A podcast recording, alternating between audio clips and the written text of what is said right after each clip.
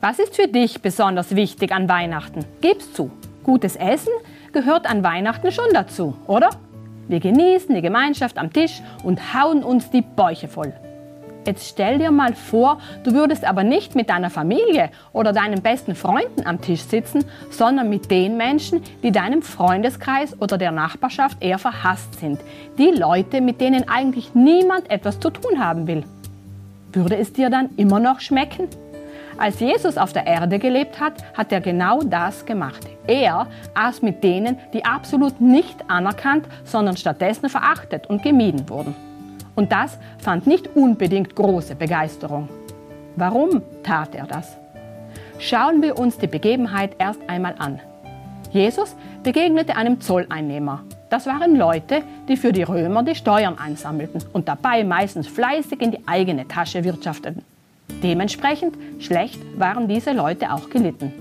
Aber Jesus störte sich nicht an der Meinung seiner Mitmenschen und ging geradewegs auf einen dieser Zolleinnehmer zu.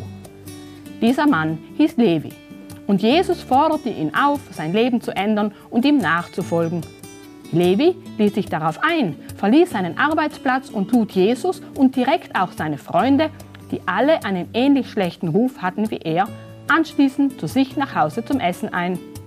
Als das die Pharisäer, das war die religiöse Eliteschicht der damaligen Zeit, mitbekamen, wunderten und ärgerten sie sich.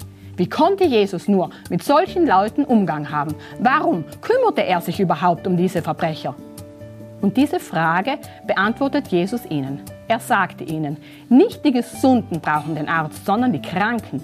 Ich bin nicht gekommen, um Gerechte zu rufen, sondern Sünder. Jesus zwängt sich niemanden von uns auf. Er ist nicht für die Menschen auf die Erde gekommen, die der Meinung sind, sie bräuchten ihn nicht oder sie hätten seine Rettung nicht nötig.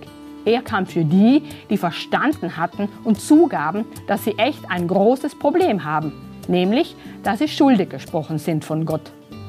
Das Problem, das wir Menschen oft haben, ist, dass wir uns selbst als ziemlich korrekt und gut einstufen und dabei vergessen, dass Gott einen ganz anderen Maßstab an uns hat. Von einer ähnlichen Begebenheit wirst du morgen noch etwas erfahren. Hättest du mit Jesus an deinem gut gedeckten Tisch an Weihnachten etwas anfangen können?